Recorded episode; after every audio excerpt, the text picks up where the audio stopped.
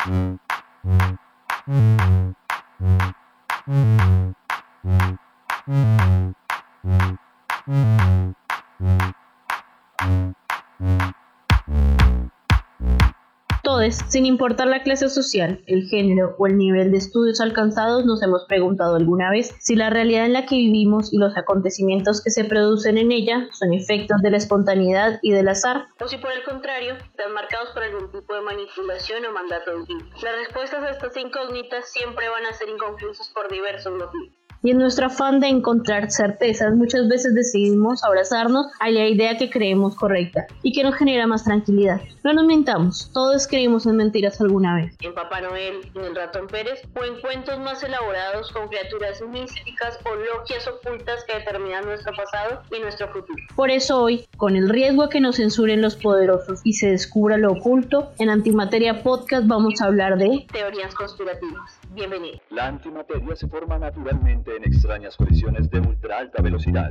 La colisión produce antimateria, lo opuesto de la materia. el. Pero yo no leí. Trate no reírse a Luis Carlos como un idiota de hombre.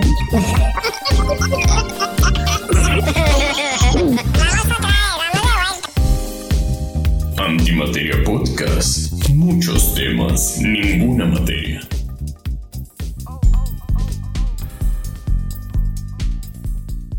Hola, hola amigues, ¿cómo van? Hola, hola. Hola, hola. Hola, hola. ¿Qué onda? ¿Cómo los trata la vida? Muy bien, muy bien, a mí muy bien. Me encanta. Bueno, entonces hoy vamos a trabajar un tema que a mí me fascina. Para mí es como cocaína pura. Pero nosotros también tenemos Johnny News, es decir, Dolly News, News. Y vamos a Ah, entrar bueno. a robar. Entonces, chicos, se dieron cuenta que se vendió el Ferrari más caro de la historia en una subasta en línea. ¿Cuánto le ponen? 350 millones de dólares. Bueno, Yo le pongo unos 7 millones de dólares. No sé, 250 mil dólares. bueno, pues imagínense que el carrito es el Ferrari 550 GT1 y fue vendido esta semana en una casa de subastas en línea por esto de la, de la pandemia. Eh, en la semana de- del automóvil de Monterrey se generaron las subastas en línea y la módica suma fueron 4.290 millones de dólares. ¿Qué? Ese fue el ¿Qué? precio que alguien que tenía un dinerillo extra en la pandemia y, y en la cuarentena pues decidió darse un regalito. ¿Quién lo Oye, puta, pero con eso hubiera colocado la vacuna en todo el mundo. Con eso hubieran empezado por pagar un poquito la deuda en Argentina.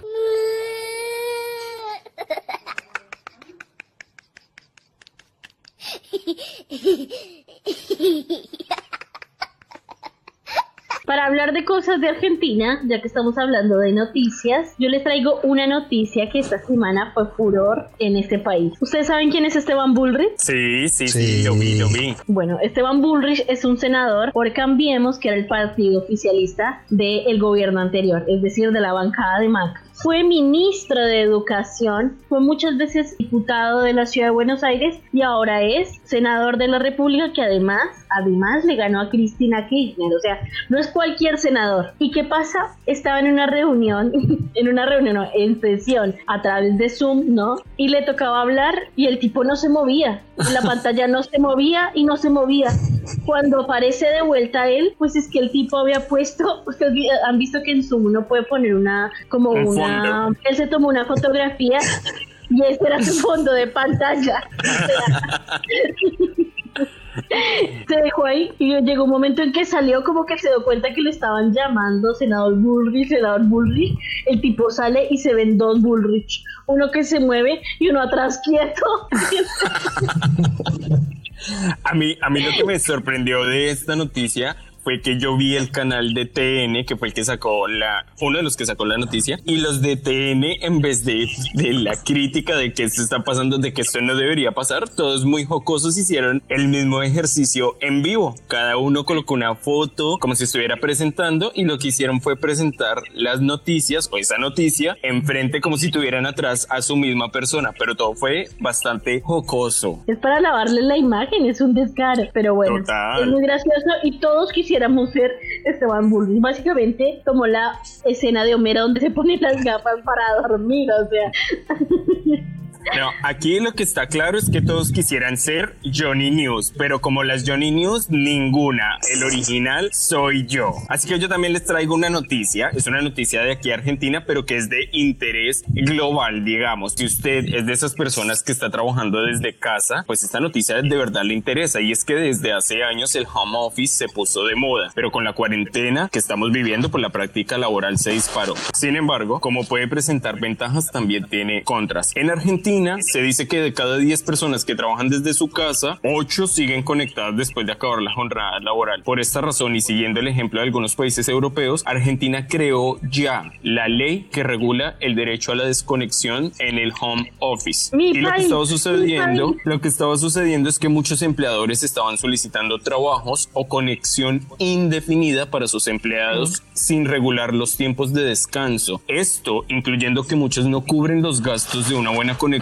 ni de equipo tecnológico que permita tener un buen rendimiento laboral desde casa. Entonces lo que busca es que esta ley eh, garantice los mismos derechos que tenían los empleados cuando estaban trabajando en forma presencial y que se tenga el derecho a estar offline e incluso a negarse a realizar algún trabajo si es solicitado fuera de horario laboral. Así que esta es como una puerta, es una apertura. Ya la ley se está sacando acá en Argentina, hay como 16 decretos más que están por aprobar, pero también es para que los países de la región se den cuenta que el home office ya está instaurado en la mente de mucha gente y bueno, hay que regularlo porque uno tampoco puede estar prendido de los aparatos 24/7. Así los jefes quieran. Es una esclavitud moderna, no hay, no hay otra cosa. Estás 24 horas al día en el trabajo, pues no tienes vida aparte del trabajo. Yo también tengo las Luisca News. Pues demuéstrame de una vez tu poder satánico. Mm, Si es que lo tienes, bruja del demonio. Así de sencillo. Y es por una controversia que se armó en Twitter. Básicamente por un estreno de una película que se va a estrenar en Netflix, que, se llama, que es, una, es una película francesa en realidad. Se llama en inglés, ¿no? Cute o Cutes. Eh, se armó toda una polémica porque la descripción que tenía Netflix para promocionar esta película era la siguiente y abro comillas. Se estrena el 9 de septiembre. Amy tiene 11 años y quiere pertenecer a un grupo de chicas de su edad que bailan sensualmente. Entonces empiezan a explorar la feminidad y desafían a su familia religiosa. Entonces se armó todo un lío en, Twitter por esto porque muchas de las personas argumentaban que son niñas de 11 años justamente explotando su feminidad entre comillas y desafiando a su familia religiosa. Lo que decían era como creando carne de porno y prostíbulo les, les quedaba poco cute, era como una de las frases que decía. Así que se armó una controversia y Netflix España salió a decir que la imagen y la descripción de la plataforma no son una correcta representación de lo que es, es la película y por eso han modificado tanto las fotografías como el texto que define la trama. Porque hagan de cuenta que la portada eran cuatro niñas, literal, de 11 años, como si fueran teiboleras. Literal.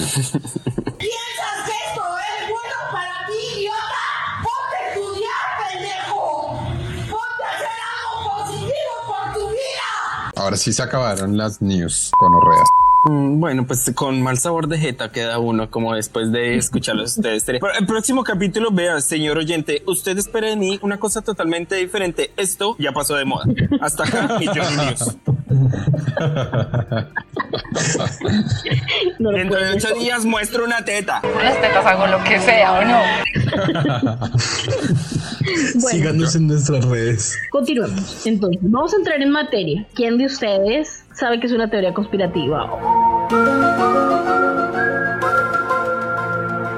Dentro de la fantasía que empieza a escribir una teoría conspirativa, lo que quiere hacer finalmente es confundir a la gente con hechos reales o no reales, porque aquí se une la ficción con lo real. A veces mezclan también la ficción con lo real, que de verdad uno ve como una salida certera a una teoría conspirativa. Pero lo bueno de estas teorías conspirativas es que llegan a un punto en donde pueden ser estudiadas o teorizadas y se pone en evidencia su veracidad o su falsedad. Yo creo que de eso depende, de que cuando se verifiquen se sepa si algo es verdadero o falso. Es que claro, primero está el- No la palabra teoría, que lo que hace es decir, es algo que se supone que es real, sí, que es comprobable, que es un concepto y que lo tenemos como una confirmación. Y luego conspirativo implica que hay una como una cuestión oculta o algo que no nos deja, no podemos ver, que decidimos es creer, básicamente. Para mí la teoría conspirativa son, son te- o las teorías conspirativas son teorías alternas o, a- a- o alternativas de lo que oficialmente se dijo, por ejemplo. Las teorías conspirativas tienen tacto éxito porque tienen una, digamos, un arraigo psicológico. Los psicólogos dicen que la gente se siente atraída por estas conspiraciones porque prometen satisfacer ciertas motivaciones psicológicas que para nosotros,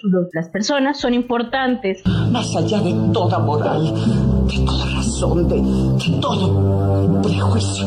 que son cuáles, por ejemplo, dominar hechos, es decir, conocer las cosas, tener autonomía sobre nuestro propio bienestar y sobre todo una sensación de control, es decir, que uno puede conocer la verdad sobre las cosas. Muchas veces las verdades no complacen esas necesidades como el bienestar propio, por ejemplo, lo que está pasando ahora. Sabemos que hay una enfermedad y que hay una pandemia, pero como no hay una cura, es algo tan inesperado además. Necesitamos darle una razón, sea cual sea, para poder entender un poco más sobre lo que está pasando. Entonces aparecen estas nuevas teorías conspirativas sobre el origen del coronavirus. El hecho de que primero el coronavirus fue creado supuestamente en un laboratorio. Dos, que además de todo estaba hecho para acabar con una cierta cantidad de la población mundial, con los ancianos. Tres, frente al coronavirus, que las torres de G5 estaban reproduciendo la enfermedad y por eso hay gente loca por todo el mundo. El virus no existe. Es una excusa para ponernos un agua con colorante donde hay un chip que inmediatamente nos va a transformar en rusos. quemando las torres de 5G. Dije G5 antes, no, perdón. Sí, ya que el G5 se nos Y son cinco países.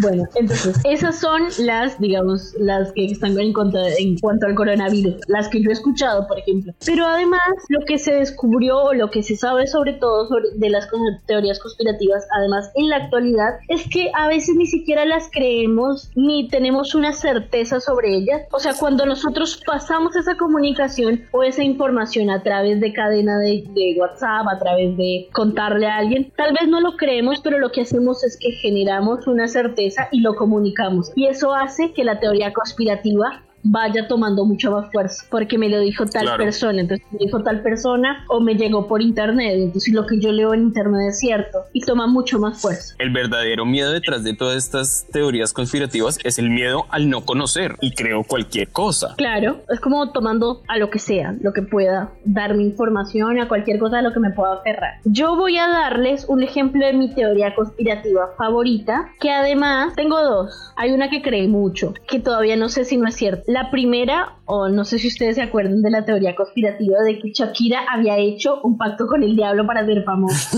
Les pido que esto no, no, no influya negativamente en mi carrera. Todos, todos los del 90, Michael Jackson, Madonna, todos hicieron pacto con el diablo para ser famosos. para ser famosos. Esa me encanta. En esa no creo, obviamente, pero a mí me llegó y yo como, es como cuando a ti te dan una materia en el, en, en- en cla- o sea, como que te dan un tema en una clase que tú dices, wow, te cambió el mundo. ¿No les ha pasado? ¿Nunca les pasó eso en clase? A, a Luis Carlos a mí nos pasó en clase que cuando íbamos a presentar por allá en el 2008 la prueba del ICFES, el profesor que teníamos de ética en ese tiempo, que ahorita se me va el nombre, nos hizo unas recomendaciones para prepararnos para el ICFES. Dentro de, de su cabeza habían teorías de que nos podía preparar mejor para la prueba, que era una prueba bastante larga. Entonces me acuerdo mucho que él nos dijo que teníamos que desayunar, que teníamos que comer al día anterior, pero sobre todo nos mencionó y nos repitió muchas veces que no nos fuéramos a masturbar porque eso iba a hacer que las neuronas se nos acabaran y al día siguiente íbamos a estar listes para ir a presentar y dejar en alto el Duke in Alton del San Pedro Claver de por allá, no voy a decir de dónde. Yo creo que en ese momento uno dijo, bueno, sí, hasta tiene razón el señor. Hoy por hoy, chúpeme la verga y déjeme hacer lo que se me dé la gana. Déjeme hacerme la paja en paz, por favor, señor. Yo creo que porque soy cachonda, soy sexy, soy sensual Por eso yo creo. Sí, total. Uno va más concentrado, uno va más relajado. ¿Será que por eso Claro. quedé en ese puesto tan lejano en el ICFES? Porque no se la hizo. Y la otra que yo tenía es que las Torres Gemelas fue un autoatentado planeado Eso por. está, es, eso La está creo. muy dicho y puede ser verídico. Yo esa la creo. Yo quiero creer en esa ¿Vieron? porque es- Es más, vieron que hace poco la compararon con la explosión que hubo. En Beirut. Bueno, que hay un edificio que está en medio del lugar donde fue la explosión y el edificio no se cayó. Y hace poco me llegó como de estas cadenas, una donde decía, ¿por qué si lo que impactó las torres fue un avión, las tumbó y en Beirut no fue capaz la bomba de tumbar el edificio? Y vuelve a tomar toda la teoría de que ellos mismos lo hicieron. Sí, tal cual. Aparte de la forma, de la forma como cayeron las torres, cómo es que los, los, los pilares o, Claro o- que o fue una- las vigas fue controlada la explosión de la forma en cómo cayeron, según algunos ingenieros. Entonces ahí se genera toda una polémica. Porque cómo es posible que los aviones pegan arriba y de en un momento, ¡pum!, se explota todo. Antes había una teoría conspirativa que decía antes, por ejemplo, que la CIA traficaba con la droga. no ya está comprobado.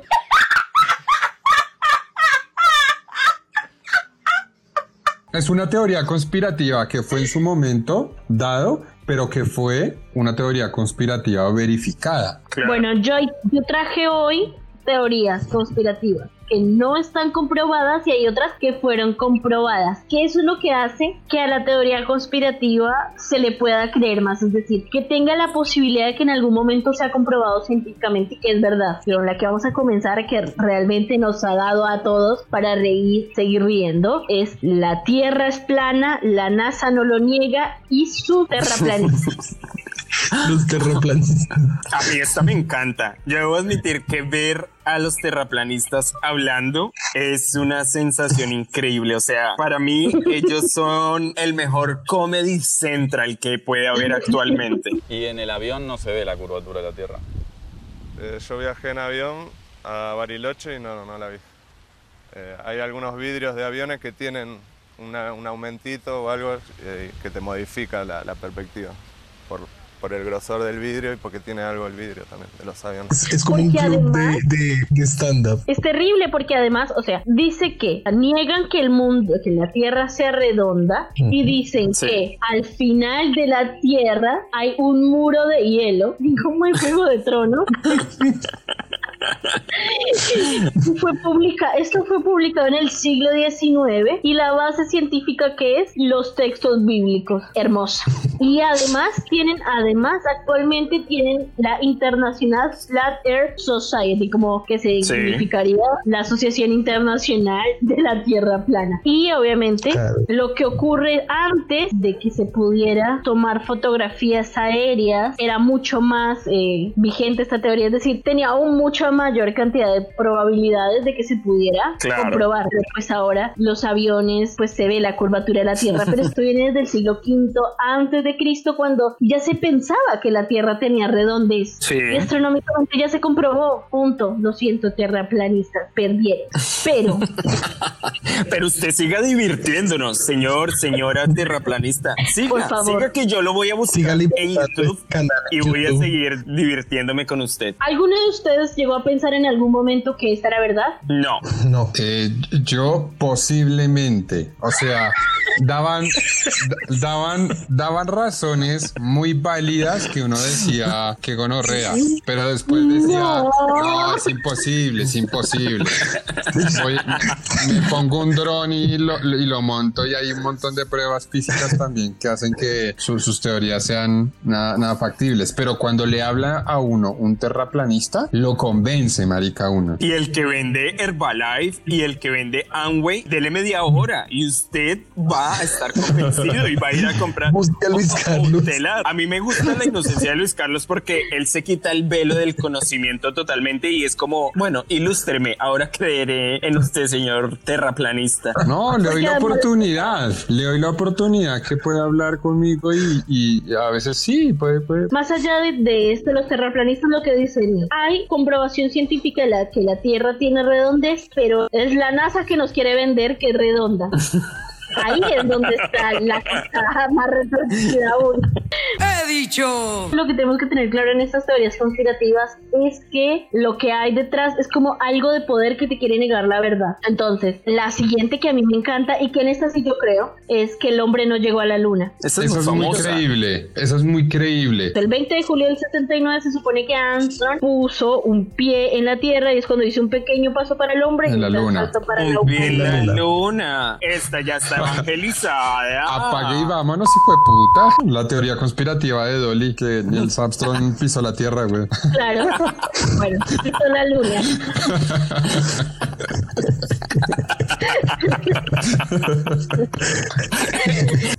Recuerda que un mapa mental debe estar compuesto por imágenes y palabras clave.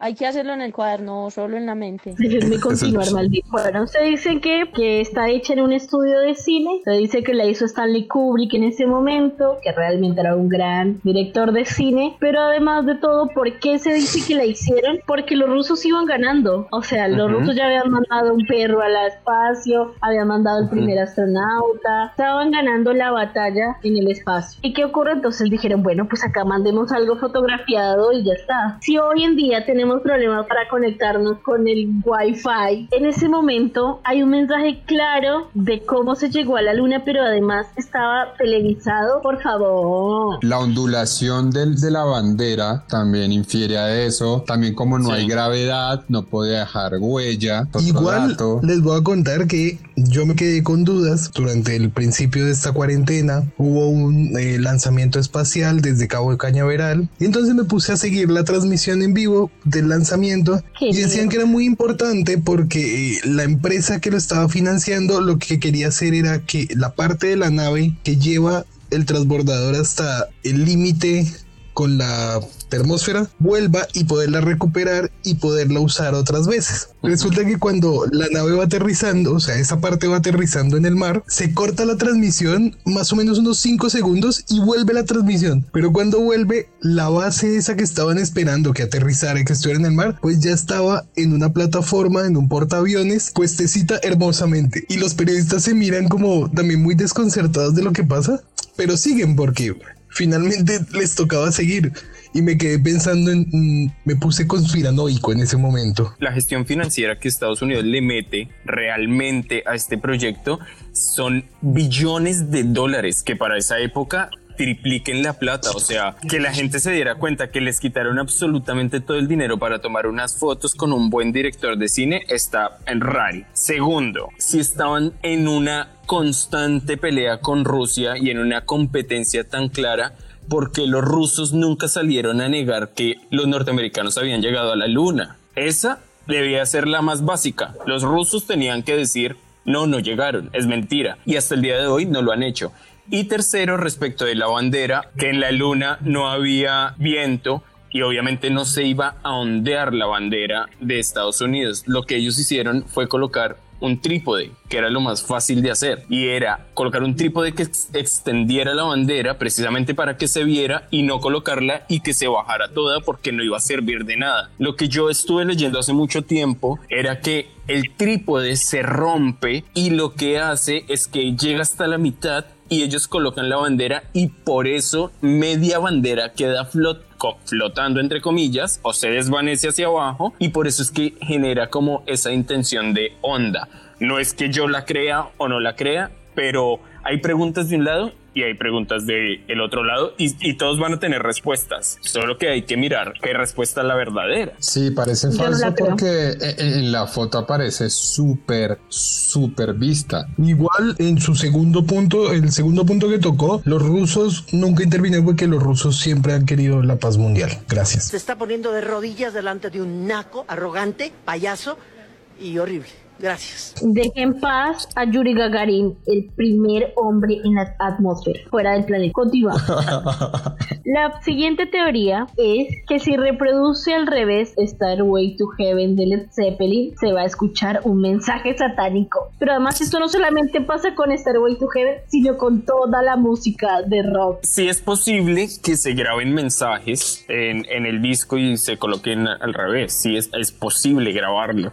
Pero que tengan mensajes satánicos todo eso, pues ya es otro cuento. Pero hubo una banda que tuvo una demanda por allá en los años 80, 90 sobre una chica que se suicidó eh, porque decía que escuchaba esos sonidos satánicos al revés y lo que hizo fue hacer mucho daño. Se, se demostró que no, que la verdad no. Yo en esta, que sea posible grabar, sí, que tengan mensajes ocultos o que sean satánicos, no creo. Yo desde que vi el capítulo donde en lista T, sí, pero no mensajes satánicos, la verdad. Para, la verdad, lo único, que- lo que sí es real es que incentivan este tipo de teorías y de mensajes para que vayan a comprar y la gente lo vea más.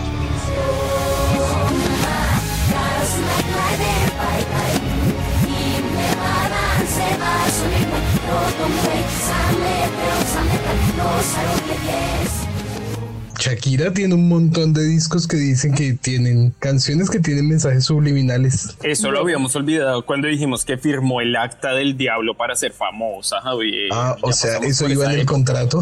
Eso es Sí. el contrato. Mire, pero si hay algo que nos llama también a lo mismo de otro género musical, y les voy a decir solamente hacer ja, de G, de GB tu de GB se vino Guamajabian de Bugian de Bugi. Se supone que la canción de las Ketchup también era una canción satánica y que este estribillo llamaba al diablo. Ay, sí, hacer G, ja, de G, de GB tu de GB se vino Guamajabian de Bugian de Bugi. Mañana está mandando mensajes al WhatsApp diciendo, chicos, me asusté anoche. No me podía mover. Vi una sombra al lado de mi cama. Ay, no, no, no. Esta parálisis del sueño me tiene mal. El siguiente o la siguiente teoría, y es que estamos gobernados por reptilianos o en su defecto por Illuminati. La idea es que hay un complot internacional que se dedica a tomar decisiones sobre el futuro de las naciones y la vida de los ciudadanos y esto es algo que aterroriza y atrae por partes iguales a todo el mundo. Entonces se supone que se remota a que hay hombres lagartos procedentes del espacio exterior que llegan y se forman como en una logia que sería los Illuminati. Estaban quienes supuestamente eran Illuminati y reptilianos, Bush, George Washington, hasta Barack Obama se supone. Yo aquí escuché que Bill Jones era Illuminati y además aquí hay gente, aquí en la televisión argentina, una vez una mina salió diciendo que yo no sé quién cita era Illuminati y todo el mundo, ¡ah! no lo puedo creer, pero o sea, convencidísima de que era Illuminati. Es una mujer que ha tenido que vivir con un hombre mayor porque no le quedó otro remedio. El problema es que se enamoró de otro. Yo la verdad no creo que estemos gobernados por reptilianos y por Illuminati. Sí sé que hay muchísima concentración de poder en familias y en bancos y en banqueros que tienen muchísimo poder y que deciden, no sé si sobre las naciones y sobre los ciudadanos, pero que sí ponen plata para hacer lobby y modificar muchas cosas a nivel mundial, eso sí. El amigo Crespito de History Channel hace una buena defensa de los reptilianos y ese hombre me convence. El hombre vende. Obvio la cantidad de programas de alienígenas ancestrales que hay. Bueno, hay un episodio de reptilianos. Dos personajes de la misma teoría conspirativa es que Paul McCartney y Avril Lavigne murieron y lo reemplazó un imitador. Sí, eso ahí dicen. Y hay pruebas sobre partes del cuerpo de, de- de- de ambos que, que- que demuestran que es así, pero... Por Paul McCartney hay un montón de simbología, se supone, que hay dentro de todos los discos. A partir de uno de los discos empiezan a aparecer un montón de supuestamente señales que da la banda en la tapa de los discos para indicar que Paul estaba muerto. Hay uno donde supuestamente, y esto una vez vi yo una clase en la universidad de música del mundo y el profesor estaba convencido, pero convencido, o sea, nos dio una clase de teoría conspirativa de por qué Paul McCartney estaba muerto. O sea, y decía que esto estaba mucho antes de la internet. Era solo una idiota que había escuchado a su prejuicioso padre por mucho tiempo. No era su culpa. La locura no elige profesión. Obviamente. Los médicos también se mueren. Yo no estoy diciendo que sea real, pero estoy diciendo que mi profesor vivía convencido y realmente era un tipo que montaba un festival de música en Colombia y era un músico de la concha de la lora, pero él creía fielmente que Paul McCartney no era el mismo. Yo me hubiera levantado y le hubiera dicho, me decepcionaste y me retiro. Ya, primeramente saben que era un experimento. Sí, es un estudio que hace como una chica brasilera, creo que es.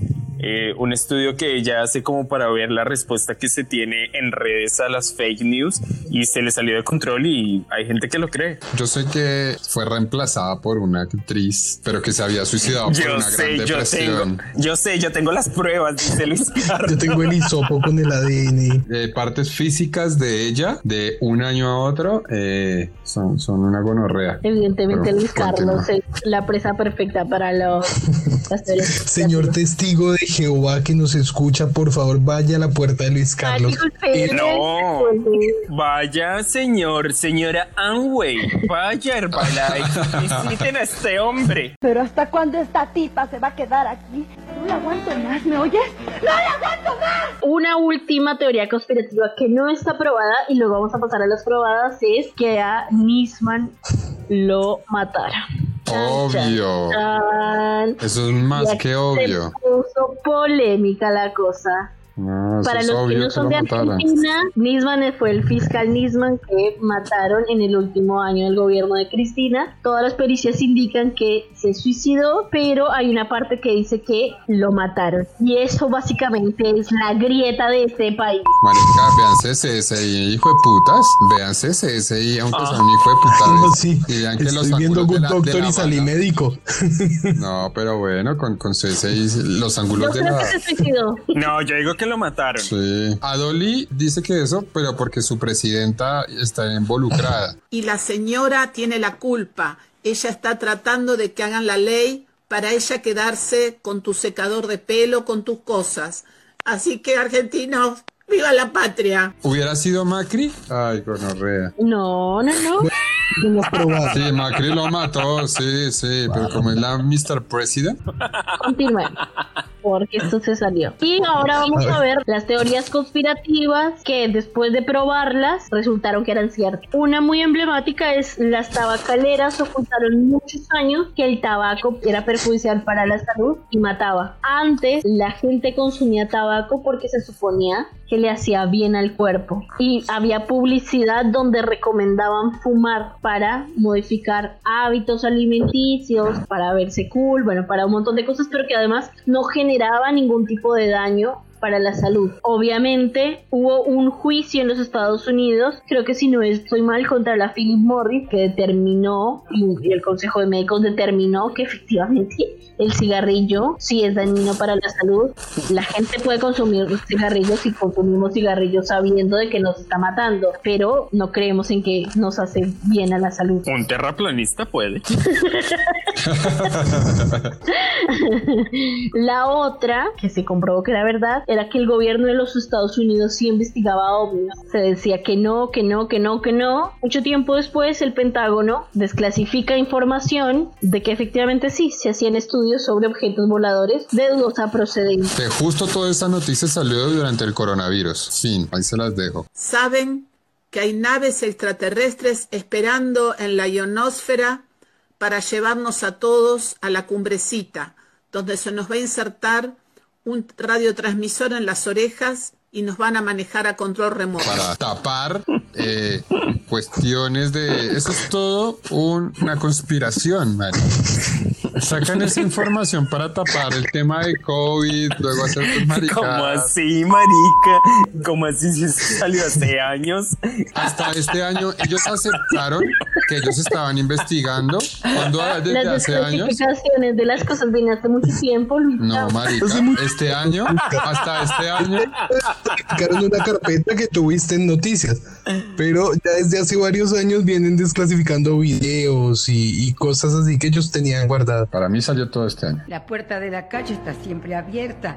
Y si te vas a ir tarde o temprano, ¿por qué no ahora mismo? Conspiraron, conspiraron.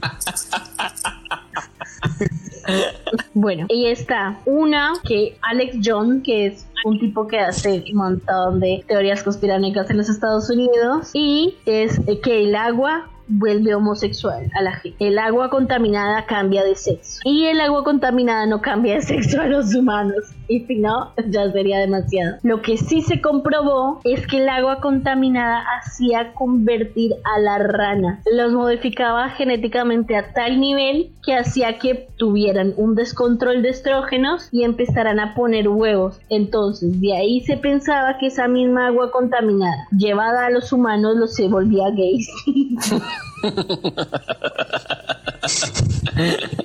El agua homosexualizadora. El agua no era el rayo homosexualizador, era el chorro homosexualizador. Era el río. ¡Todos están enfermos! Sí, y no es gripe, gordito. Bueno, hay un montón más, pero esas eran las que yo quería traer. Hasta acá llegan las teorías conspiranoicas. Amigos, amigues, cuéntenos ustedes cuál cree, cuál dice yo estoy seguro, cuál usted creyó mucho tiempo y se dio cuenta que no existía. Nos puede escribir en todas nuestras redes porque además esto realmente es falopa puro. O sea, uno empieza a leer y no puede parar. Esto es una droga. Es que podríamos hacer hasta un capítulo por cada teoría. Hay un montón. Por hay cada un una. montón. El chisme puede llegar a ser una teoría conspirativa. sí, total. Cada uno puede hacer una teoría sobre algo. Vamos con los recomendados del día de hoy, ¿les parece?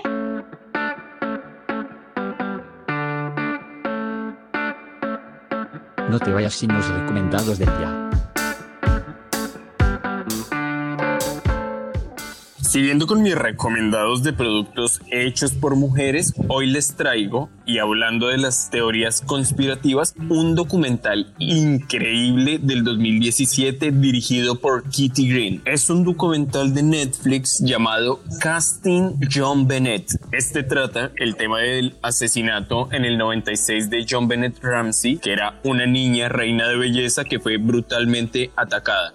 Lo interesante de este documental es la mirada que tiene alrededor de uno de los casos mediáticos, polémicos y que hoy hacen parte de la cultura pop de los Estados Unidos debido a la explotación absurda que ha tenido el caso. Este documental intenta narrar lo ocurrido desde el punto de vista del casting, es decir, todo el documental es el metraje de los postulantes que se presentan para los distintos papeles y la historia va avanzando con las impresiones de los mismos y con la información que ellos tienen. Incluso se presentan personas que fueron vecinos de los Ramsey para el tiempo de los hechos. Si usted quiere ver un documental distinto, que tenga mucha calidad, con una propuesta que sale de lo común, que además lo conmueve, pero que tiene unos tintes cínicos de sátira, Casting John Bennett es lo que usted está buscando. Véalo, está muy recomendado y vaya y escríbame si lo vio, qué le pareció, porque está bueno, es muy bueno, véanlo. Perfecto, me encanta. Javi, ¿cuál es su recomendado para el día de hoy? Bueno, pues mi recomendado del día de hoy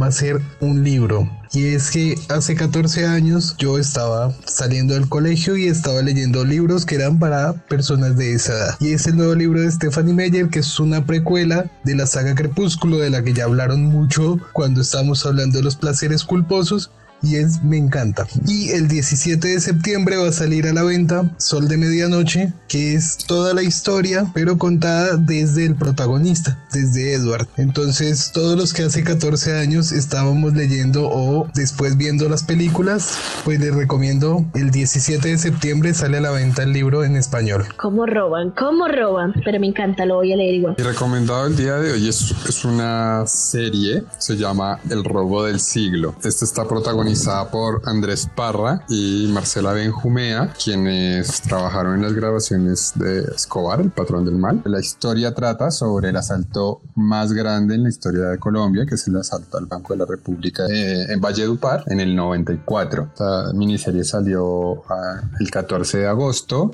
Está dirigido por Pablo González y Camilo Salazar. Es tipo, si les dijera el género, puede ser un drama suspenso Está muy bueno, yo ya me la vi, se las recomiendo, la pueden encontrar en Netflix o en su, eh, o en su plataforma pirata más recomendada.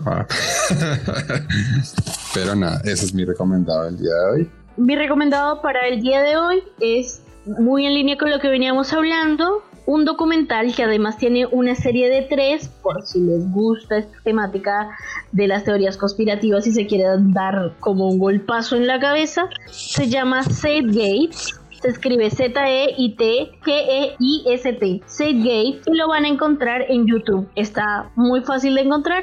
Es un documental realizado por Peter Joseph que lo que hace es que desmantela teorías como la religión, los ataques terroristas al 11 de septiembre y los posibles planes de líderes internacionales para crear un solo banco. O sea, es una explosión de teorías conspirativas, una tras otra, tras otra, tras otra, en tres documentales. Así que si les gusta esto, lo van a encontrar muy entretenido. Esto es del 2007, pero como les digo, lo pueden encontrar en YouTube y es muy vigente. Ahí fue donde yo entendí porque las Torres Gemelas fueron derribadas por los mismos aviones de los Estados Unidos. Así que vayan amigues. ¿Dónde nos pueden encontrar, Jonathan? Visítenos en Instagram, coloque antimateria.podcast. Primero vea nuestro feed, vaya a darle mucho amor a nuestras fotos, a nuestro feed y después entre al link de la bio e ingrese a la plataforma de streaming o a la plataforma online que más le guste y puede ser Spotify, Anchor, Google Podcast, Pocket Cast, Radio Public o Breaker y nada, dele ahí clic, escúchenos y síganos en los capítulos que montamos todos los lunes para que estemos en contacto, puede escribirnos también, así que nada, nos escuchamos en otro capítulo de Antimateria Podcast. Chao amigues. Chao amigos.